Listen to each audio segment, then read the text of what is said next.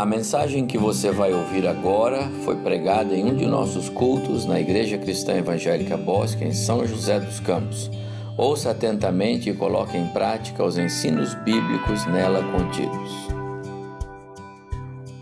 Pastores são chamados para erguer a cruz, proclamar o Evangelho de Jesus. Alguns anos atrás, não sei dizer para os irmãos quantos, mas eu me lembro que num desses cultos que nós comemoramos aniversário do pastor, esteve aqui pregando o pastor Edson Naves. E naquela ocasião, o sermão dele era qual era o melhor presente para o pastor, e ele trouxe para nós algumas lições no texto de Filipenses, inclusive falando um pouco sobre as famosas irmãs Evódia e Cíntia, que naquela época aí, descreveu aquela igreja que dava tanta alegria para Paulo.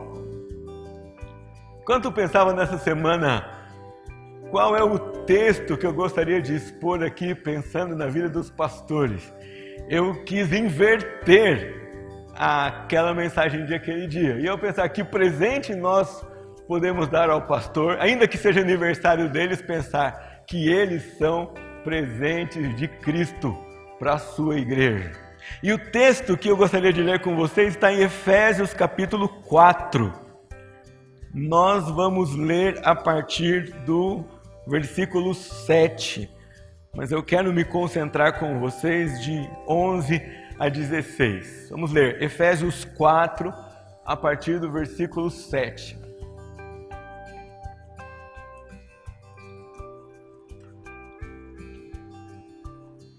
E embora eu carregue, assim como eles também, o ofício de pastor, hoje aqui no púlpito eu gostaria de falar a eles e a vocês da perspectiva de ovelha, daquele que recebe também o pastor, os pastores, como presentes do Senhor para a sua igreja.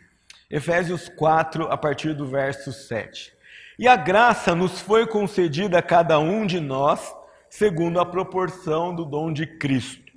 Por isso diz: quando ele subiu às alturas, levou cativo o cativeiro e concedeu dons aos homens. Ora, quer dizer, subiu, senão que também havia descido até as regiões inferiores da terra? Aquele que desceu e também o mesmo que subiu, acima de todos os céus, para encher todas as coisas. E ele mesmo concedeu uns para apóstolos, outros para profetas outros para evangelistas e outros para pastores mestres, com vistas ao aperfeiçoamento dos santos, para o desempenho do seu serviço, para a edificação do corpo de Cristo, até que todos cheguemos à unidade da fé e do pleno conhecimento do Filho de Deus, à perfeita varonilidade, à medida da estatura da plenitude de Cristo, para que não mais sejamos como meninos, agitados de um lado para o outro e levados ao redor por todo o vento de doutrina, pela artimanha dos homens, pela astúcia com que induzem ao erro. Mas, seguindo a verdade em amor, cresçamos em tudo naquele que é a cabeça, Cristo, de quem todo o corpo, bem ajustado e consolidado pelo auxílio de toda junta, segundo segundo a justa cooperação de cada parte, efetua o próprio aumento para a edificação de si mesmo em amor. Amém. A ideia de uma igreja, um corpo, um grupo liderada por pastores não é uma ideia nossa. Também não é uma ideia de ninguém que depois de Jesus criou algum sistema para administrar ou para liderar a igreja de Deus ela é um sistema bíblico. Desde que a igreja é reconhecida como igreja nas páginas do Novo Testamento, ela é liderada por pessoas colocadas ali na função de pastores daquele rebanho. Você pode ver comigo aí um primeiro texto que vai aparecer aqui na nossa tela, em Atos capítulo 6. Havia muita gente naquela igreja, ah, o pastor tinha pregado um sermão e muitos, milhares de pessoas, novas pessoas se chegaram ao rebanho. E houve problema, havia aí alguma coisa que não estava muito bem. Então, os pastores se reúnem e dizem assim aos irmãos: Mas irmãos, escolhei dentre vós sete homens de boa reputação, cheios do espírito de sabedoria, aos quais encarregaremos deste serviço. Que serviço? Serviço que estava em falta na igreja, que era servir as mesas de parte das viúvas, de parte dos crentes que tinham necessidade. E olha só o que eles dizem: E quanto a nós, nos consagraremos à oração e ao ministério da palavra. Então, é da natureza da igreja, é da natureza do caminho de volta, eles tratam de organizar a igreja. E no finalzinho do relato dessa primeira viagem, havia há esse, essa nota sobre a viagem deles. Tendo eles chegado a Jerusalém, foram bem recebidos pela igreja, pelos apóstolos e pelos presbíteros e relataram tudo o que Deus fizera com ele. Um pouquinho antes há um versículo que eles foram voltando às igrejas que fundaram, e a expressão é bem essa no texto de Atos, e promoveram eleições de presbíteros. Então, um corpo local, expressão da noiva de Cristo, do corpo de Cristo, ele é liderado por pastores, e isso não é uma invenção humana. É assim que Jesus e que os apóstolos estabeleceram que deveria ser. Mas no fim do seu ministério, em Atos capítulo 21, Paulo vai se reunir com Tiago e chama todos os presbíteros e reúne esses presbíteros para receber conselhos finais. Vocês sabem que no Novo Testamento, pastor, é, dom, e os pastores tinham o nome de presbíteros ou bispos. Não é? Presbítero, literalmente, é aquele que é mais experimentado, e bispo, aquele que é supervisor. Chama os presbíteros e conversa com eles. Paulo, quando escreve a Tito, diz para ele: Tito, tem uma razão para você ficar aí em Creta. E a razão é que para que você pusesse em ordem as coisas restantes.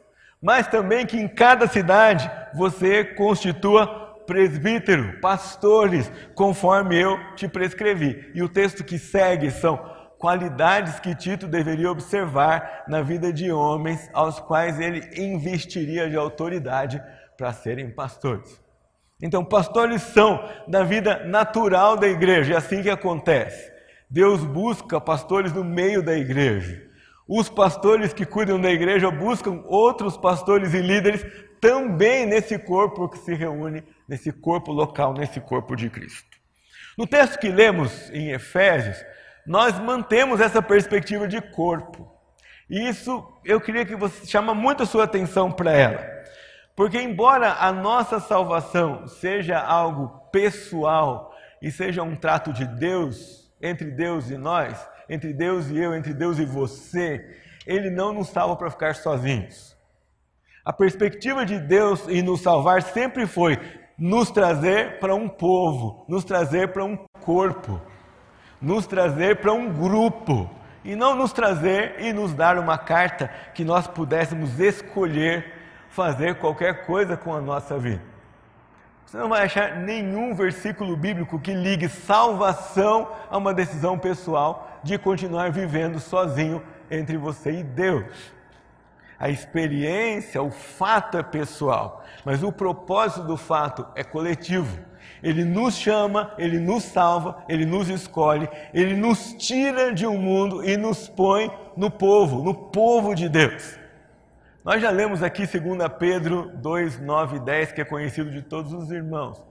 Nós não éramos povo, mas agora somos povo. Não fazíamos parte, mas agora somos parte.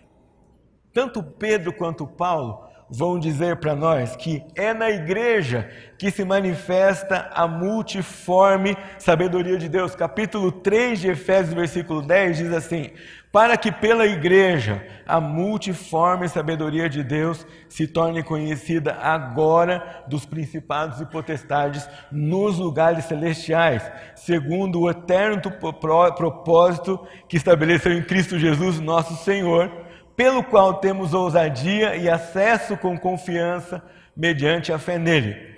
Portanto, vos peço que não desfaleçais nas minhas tribulações por vós, pois nisso está a vossa glória. É na igreja que Deus põe líderes com maneiras diferentes, com jeitos diferentes de ser, com experiências diferentes. É aqui que ele derrama da sua sabedoria, é dentro do corpo de Cristo. Paulo vai tratar, justamente no texto que nós lemos a respeito da igreja, usando a figura do corpo. E ela talvez seja a melhor figura para nós mantermos no nosso coração e na nossa mente a questão de que Deus trabalha a partir de sua igreja. Porque quando nós falamos de família, a família se espalha. Amanhã de manhã, pai vai para um lado, mãe vai para o outro, dependendo da idade dos filhos, eles vão para outro lugar e a gente se espalha. Mas você nunca viu um corpo vivo espalhado por aí, não é? Ninguém sai e deixa a cabeça em casa. Você nunca viu dois pés sozinhos andando pela rua, pelo menos não literalmente, não é? Você nunca viu uma mão na vida real, caminhando por aí, não é? Ou alguém que de repente só apareça a mão e fala para você, oi. Aliás, se isso acontecesse, nós acharíamos muito estranho. E na vida espiritual nós devemos ter essa mesma perspectiva, porque Paulo trata do crente no corpo como uma dimensão inseparável da vida cristã. Significa que não existe vida cristã saudável que seja vivida longe do corpo de Cristo, onde Deus plantou você para estar. Pode não ser a vida perfeita, pode não ser aquela vida que você gostaria que fosse, mas é vida de corpo e é vida saudável segundo a palavra de Deus. E é nesse contexto, pensando no corpo, pensando na coletividade, pensando na expressão do conjunto dos crentes, que Paulo vai dizer para nós que os pastores são dados à igreja por Cristo, são presentes de Deus para a igreja. Versículo 11 é muito claro para nós, diz: "E ele mesmo, Cristo, de quem Paulo descreve todas as credenciais nos versículos anteriores,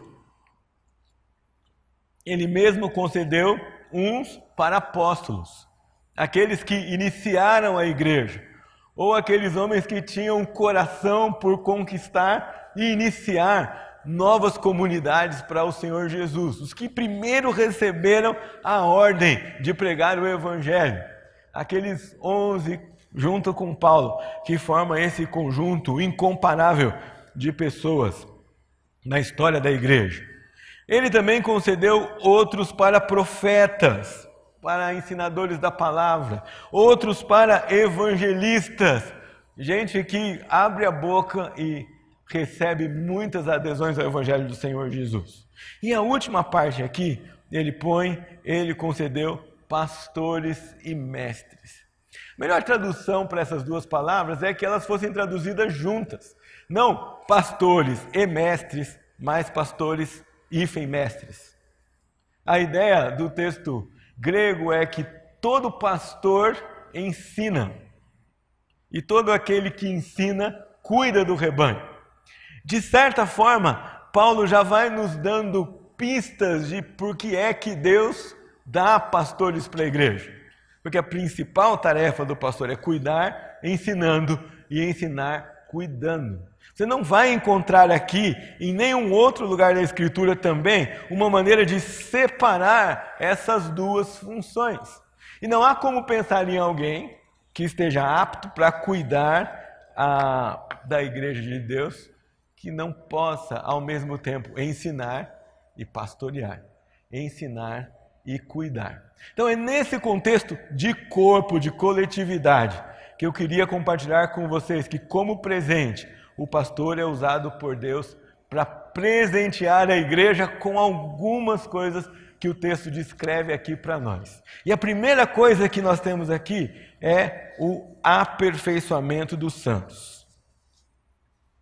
O texto fala de aperfeiçoamento que se desdobra em duas outras atividades. O aperfeiçoamento dos santos é feito tanto na melhoria do seu desempenho, na oportunidade para desempenho do serviço, mas ao mesmo tempo na edificação de corpo. Então, novamente, nós somos chamados a atenção por Paulo na questão da vida cristã dentro do corpo de Cristo. Não dá para pensar em desempenho de serviço sem edificação. E não dá para pensar em edificação sem desempenho de serviço. As duas coisas andam juntas. E as duas coisas precisam acontecer nesse contexto do corpo de Cristo. Primeira coisa que nós recebemos de presente de Deus por meio da vida do pastor, quando ele coloca o pastor na nossa vida, quando ele chama o pastor, quando ele vem liderar a nossa igreja, é que ele se preocupa com o aperfeiçoamento dos santos. E o padrão que Paulo coloca aqui para nós é um padrão ousado, não é um padrão tímido.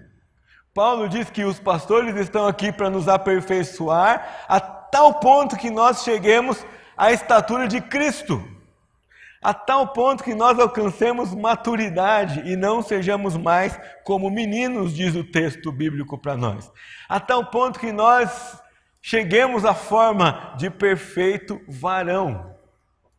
Embora você possa olhar esse padrão com reservas, e você possa até questionar como que nós vamos chegar à perfeição, estando ainda de posse de toda a natureza pecaminosa que luta contra nós e que nos impede de fazer a vontade de Deus muitas vezes, Paulo não baixa o padrão por causa dessa verdade.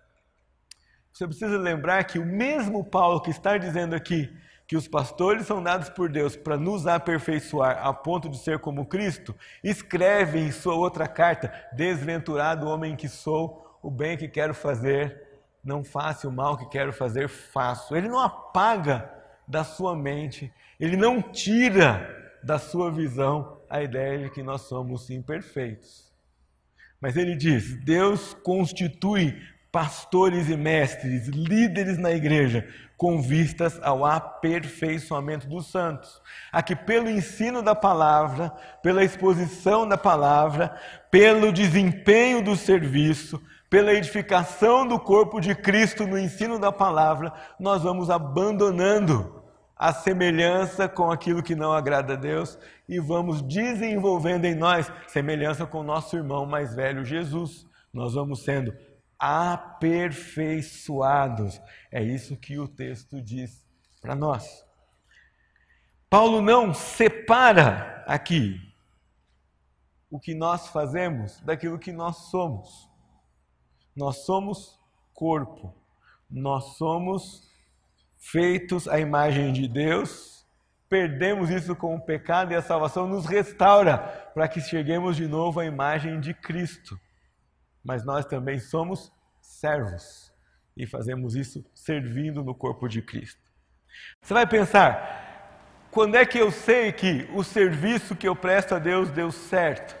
Quando o resultado é edificação do corpo. E como é que eu sei que a edificação do corpo está sendo promovida pela palavra de Deus no meio da igreja? Quando o serviço brota no meio do povo de Deus. Isso é o que está no coração do seu pastor. Quando ele sobe aqui para pregar a palavra de Deus, quando ele vai até a sua casa para conversar com você, quando ele chama você aqui para conversar com você, para aconselhar você, para lhe falar a respeito da palavra de Deus, o que ele tem em mente é o aperfeiçoamento dos santos. A questão é que nem sempre nós nos colocamos no lugar do pastor quase sempre nós nos mantemos no nosso lugar. A questão é que nem sempre nós ouvimos um sermão com o ouvido e com o coração. Nem sempre nós prestamos atenção nas palavras que estão sendo ditas e ao mesmo tempo no coração que está dizendo aquela palavra. Que independente da dureza ou da doçura que traz na hora de expor a palavra de Deus, tem uma coisa só no seu coração: o aperfeiçoamento dos santos. Algumas vezes esse aperfeiçoamento vem com palavras de consolo, de estímulo, de ânimo, doces. Algumas vezes vem como conselhos para que nós olhemos a vida de maneira diferente. Outras vezes, vem com palavras mais severas, duras, com repreensão. Mas o que vai no coração é sempre a mesma coisa, com vistas ao aperfeiçoamento dos santos, para o desempenho do seu serviço, para a edificação do corpo de Cristo. Quando Paulo descreve aqui o aperfeiçoamento dos santos, no que é que ele está pensando mesmo? Que o pastor deve contar com o corpo no serviço de Cristo. Eu queria chamar sua atenção para isso, porque toda vez que o pastor olha para a igreja, ele olha para o corpo todo. E nem sempre, quando nós opinamos ou decidimos alguma coisa, as partes do corpo conseguem ver como aquela decisão beneficia o corpo inteiro. É simples, deixa eu tentar dar um exemplo para você. Suponhamos que você é, no corpo de Cristo, os pés. E de repente você fala, pastor, tem um piso tão bom ali, eu quero pisar. É macio, é bonito. E o pastor fala, não, nós não vamos pisar naquele piso.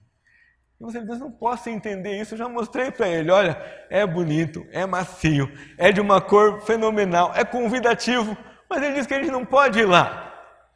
É que o pastor não está olhando só para o pé, ele sabe também que o nariz sente o cheiro daquele piso e não gosta, incomoda.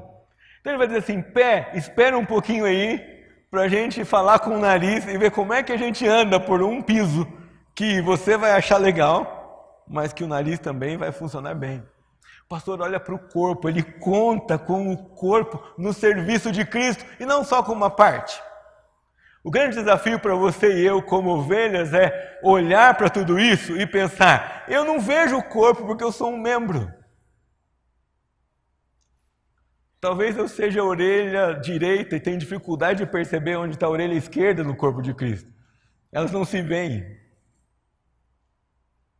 Talvez eu seja mãos e tenha muita vontade de andar, mas Deus não fez as mãos para andar, Deus fez os pés para andar e as mãos com outra função. De vez em quando nós estamos muito presos naquilo que é próprio nosso. Enquanto o pastor, quando olha para a igreja, olha para o corpo todo. E aquilo que ensina, aquilo que prega, aquilo que decide, passa por essa visão do corpo inteiro. Se compararmos o pastor a um médico, ele nunca vai ser especialista. É cada vez mais difícil escolher médico, não é? Você fala, eu vou um ortopedista. Você liga no consultório do ortopedista e diz, quero marcar uma consulta. E ele vai dizer, mas você quer ortopedista que cuida de qual parte? E você fala, como assim? Não, aqui tem ortopedista do dedão, do tornozelo, do joelho, não é? Do quadril, da coluna e você só sabe que você tem uma dor, de onde ela vem, como você vai cuidar dela, você não tem ideia. O pastor não é esse tipo de médico. O pastor se parece mais com um clínico geral. É aquele que vai olhar o corpo inteiro. E se ele quer promover saúde para o corpo de Cristo que está debaixo dos seus cuidados, ele não vai cuidar da saúde de um só membro. Ele vai tentar cuidar da saúde de todos, para que o corpo todo tenha saúde. O pastor participa na edificação do corpo, mas a sua maior tarefa não é fazer o serviço, é edificar o corpo de maneira que o corpo faça o serviço. E é bem simples de entender isso. Nós temos aqui na igreja alguns pastores e alguns presbíteros.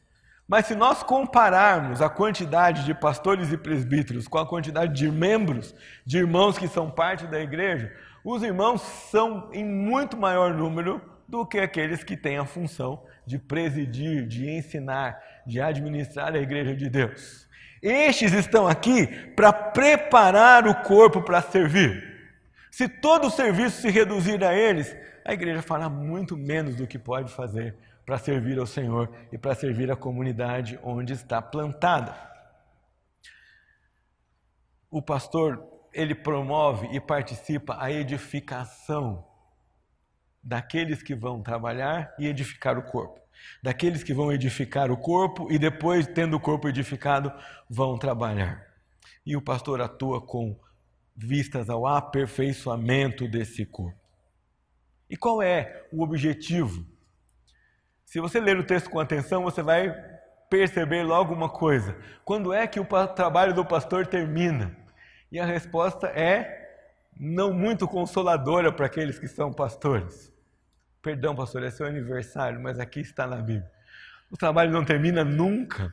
Porque diz o texto que ele vai promover a edificação do corpo, aperfeiçoamento dos santos, até que todos cheguem à unidade da fé e do pleno conhecimento do Filho de Deus.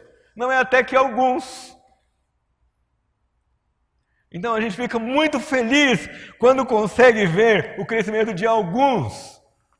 Mas o coração do pastor, lembra, não preza por alguns membros, ele preza pelo corpo. E o trabalho dele não termina até que todo o corpo, até que todos os membros, diz o texto, cheguem à unidade e pleno conhecimento.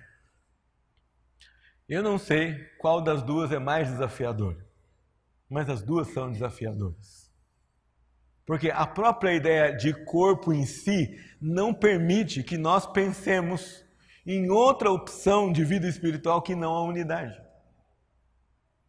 É, não tem a possibilidade, a gente não, não consegue imaginar, em se tratando de corpo, pensar em divisão. Porque o corpo só é corpo se ele estiver junto. E o primeiro desafio é até que todos cheguemos à unidade da fé. E não é a única vez que Paulo vai citar isso na carta aos Efésios. Ele vai ter dito um só Senhor, um só batismo, um só Deus em em outro texto. Ele vai sempre trazer essa perspectiva de vivemos juntos em amor, um só corpo, um só espírito, uma só esperança, uma só vocação, um só Senhor, um só batismo, um só Deus, o Pai de todos, o qual é sobre todos, age por meio de todos, está em todos.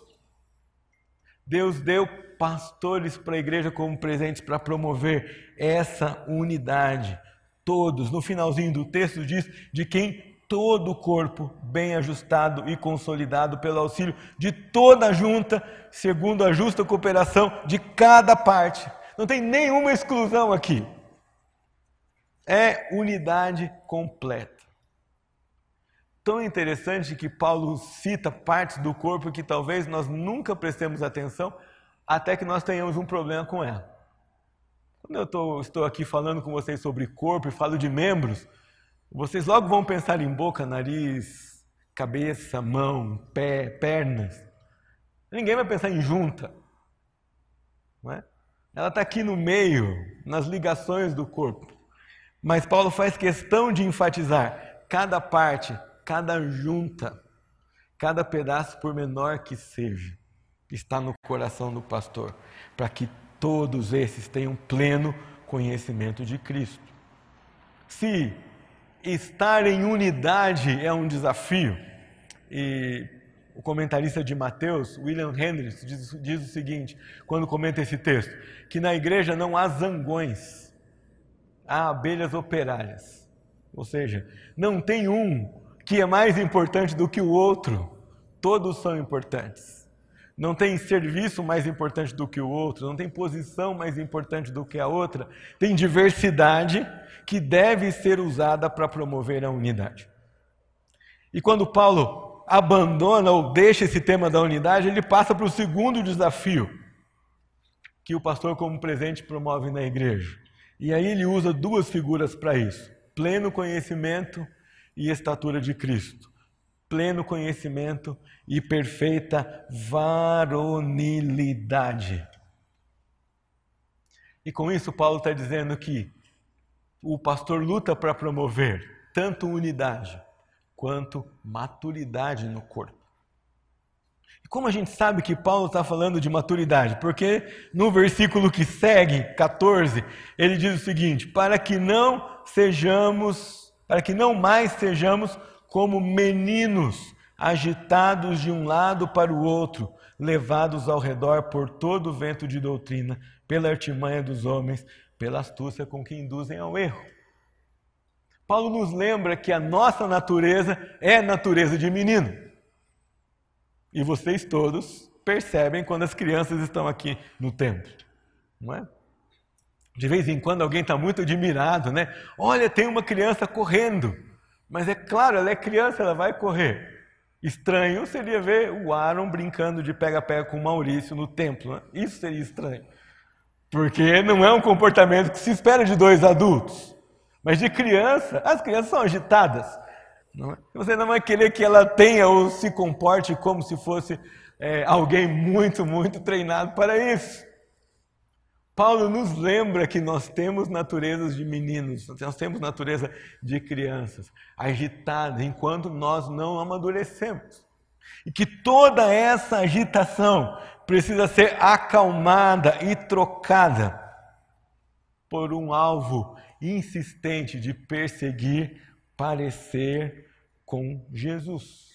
E esse parecer com Jesus em maturidade promove calmaria no corpo e dá possibilidade de que em Cristo todo o corpo seja ajustado, consolidado, tendo a justa cooperação de cada parte e edificando uns aos outros, promovendo o seu crescimento. Quando nós pensamos em unidade e pleno conhecimento, quais são implicações para nós? As implicações são serviço deve ser sempre aliado à verdade e ao amor. Nós vamos servir na igreja como corpos de Cristo, mas o ambiente que cerca o nosso serviço é a verdade que nos torna menos meninos e mais parecidos com Cristo. O ensino que nos impulsiona, que nos limita, que trabalha conosco, que molda o nosso coração, é a verdade que faz nos perceber quanto nós ainda não somos parecidos com Cristo e como nós devemos desejar isso e fazemos isso por meio da verdade do amor que nos são dispensados é, pela vida dos nossos pastores. Serviço deve ser visto também aliado ou bem do lado da adoração. Paulo sempre insiste que nós estamos no meio do corpo de Cristo, junto com o corpo. E provavelmente Paulo não está pensando aqui em cargos ou posições. Paulo está pensando aqui do serviço que nós oferecemos ao Senhor como corpo. E esse serviço é o culto, é a adoração, é a edificação por meio do estudo da palavra. Qualquer outro serviço que seja visto fora desse contexto corre um risco muito sério de se tornar ou legalismo ou ativismo, porque ele está está fora do âmbito do corpo, da edificação, da maturidade daquele que vai se tornar parecido com Cristo. Serviço deve ser visto como saúde para o corpo inteiro, mesmo que determinados trabalhos sejam feitos por alguns membros. Hoje de manhã nós estudamos a lição de João Batista, e o autor da lição dizia que João Batista era tocha. Mas ele dizia que tocha que ilumina se gasta. Tocha que ilumina se queima. Tocha que ilumina, ele diminui a si mesmo para que a luz possa continuar brilhando. E é essa ideia que nós vemos no corpo. Todo o corpo trabalha ajustado, cada um no seu lado, do seu jeito, mas para promover a saúde de todos os membros em conjunto. Você já imaginou a confusão que seria na sua vida se a mão fosse egoísta e tudo que ela fizesse pudesse redundar em bem, redundar em bem só para ela? Você já pensou se os pés travassem e dissessem: Eu só vou onde for confortável, eu só vou onde eu quiser, como que o resto do corpo se moveria? O que tragédia seria se de repente os seus olhos se zangassem e brigasse com a sua boca e com o seu ouvido, com o seu nariz, você já não conseguisse captar mais nenhuma informação. Pastores são dados à igreja de Jesus para que eles, em amor e por meio da verdade, promovam, usando uma diversidade enorme de instrumentos, o aperfeiçoamento dos santos, que passa tanto pelo serviço quanto pela maturidade quanto pela unidade. O autor de Hebreus, quando escreve sobre os pastores, diz assim: Obedeçam aos seus líderes e sejam submissos a eles, pois zelam pela alma de vocês como quem deve prestar contas. Que eles possam fazer isto com alegria e não gemendo. Do contrário, isso não trará proveito nenhum para vocês.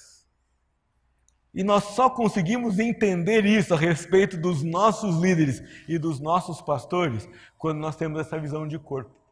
Eles trabalham e zelam pela saúde do corpo, por isso merecem nossa submissão e nossa obediência. Diz o autor dessa lição aqui sobre o pastor o seguinte: quando membros murmuram em vez de orar, fofocam em vez de encorajar, opõem-se em vez de submeter, a vida do pastor e da congregação se torna um amargor total. Não há paz, não há alegria, há gemidos, o que não é benéfico nem para os pastores e suas famílias, nem para a igreja. A menos que os pastores estejam liderando a igreja em direção a algo pecaminoso ou herético, somos chamados a nos submeter a eles. Por isso que eu disse para vocês que hoje eu queria falar com eles e com vocês, não da perspectiva de pastor, mas da perspectiva de ovelha. Como alguém que é chamado a olhar para aqueles a quem Deus, Deus nos deu de presentes como pastores e dizer: Eu sei que eles zelam pelo rebanho, zelam por mim, zelam por você, mas zelam olhando o corpo. Algumas vezes eu preciso aceitar que o que ele vai dizer para mim dói, que o que ele vai dizer para mim eu não entendo, e algumas vezes ele vai dizer coisas para mim que eu não concordo. Mas o que está no coração dele é o zelo pelo rebanho do Senhor. O que está no coração deles é o amor pelo corpo de Cristo. E o que está no coração deles é o desejo de promover aperfeiçoamento dos santos para o desempenho do seu serviço, para a edificação do corpo de Cristo, para que nós, ainda nesta vida, experimentemos em menor grau do que vamos experimentar na vida celeste, o que é ser parecido com Jesus.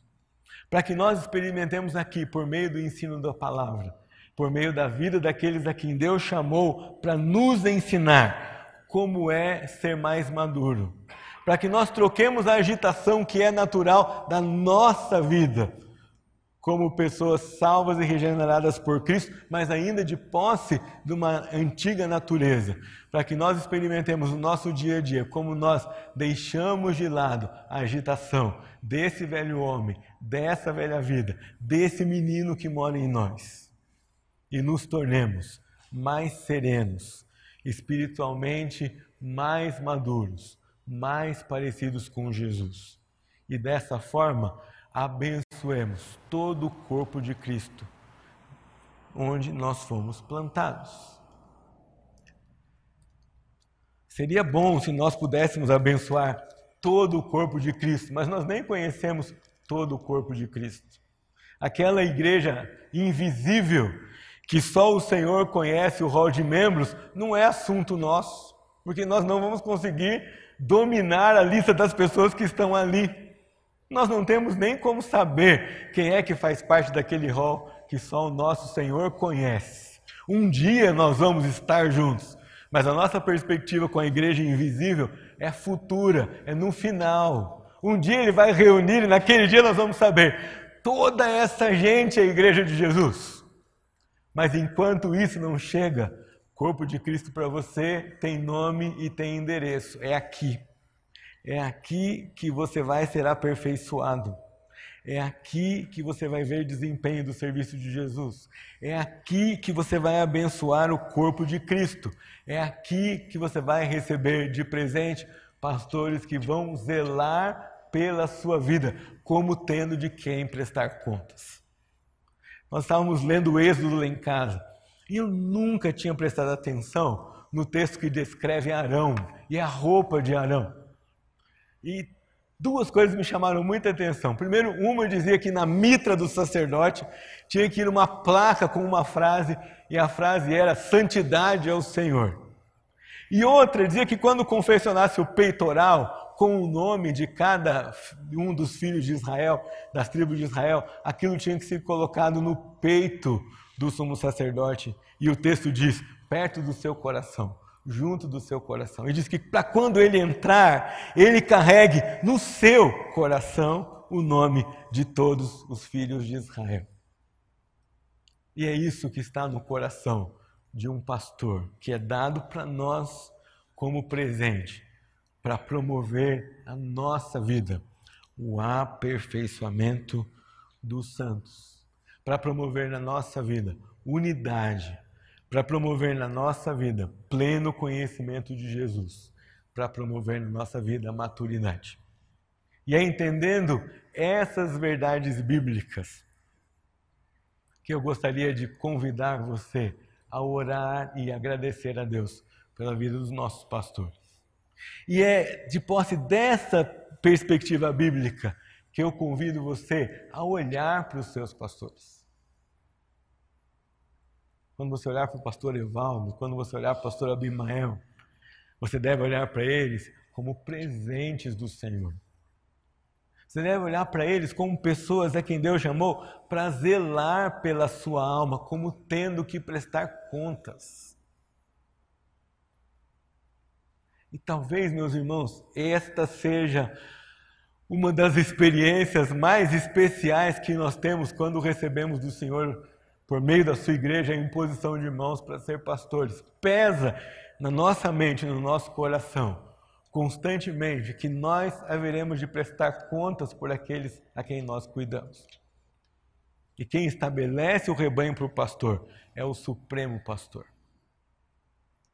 Quando você olhar para os seus pastores, ore por eles, pense neles, converse com eles, mantenha-os na sua mente, no seu coração, como presente do Senhor. Paulo diz: e ele mesmo, Jesus, ele concedeu, ele deu de presente para a igreja apóstolos, profetas, evangelistas e pastores mestres. Esses pastores estão aqui para promover a saúde do corpo, do qual eu sou só uma parte. Esses pastores estão aqui para que, por meio do ministério deles, eu seja mais parecido com o meu irmão mais velho, eu seja mais parecido com o meu pai. Eles estão aqui para que eu possa experimentar o que Paulo descreve no versículo 16: a vida de um corpo bem ajustado e consolidado pelo auxílio de toda a junta, segundo a justa cooperação de cada parte, a minha cooperação, a sua cooperação, efetuando o aumento para a edificação de si mesmo do corpo em amor. Aliada à exortação de Hebreus, eles estão aqui para receber o nosso carinho em forma de submissão. E mesmo quando nós não entendemos o que eles pedem para nós, para sermos submissos, eles estão aqui para receber o nosso carinho, a nossa conversa e a nossa pergunta, para entendermos melhor qual é o caminho que Deus tem para nós para nos tornarmos mais semelhantes a Jesus, para nos tornarmos mais parecidos com Jesus e para termos uma vida mais de acordo com a vontade de Deus e mais abençoadora para o corpo.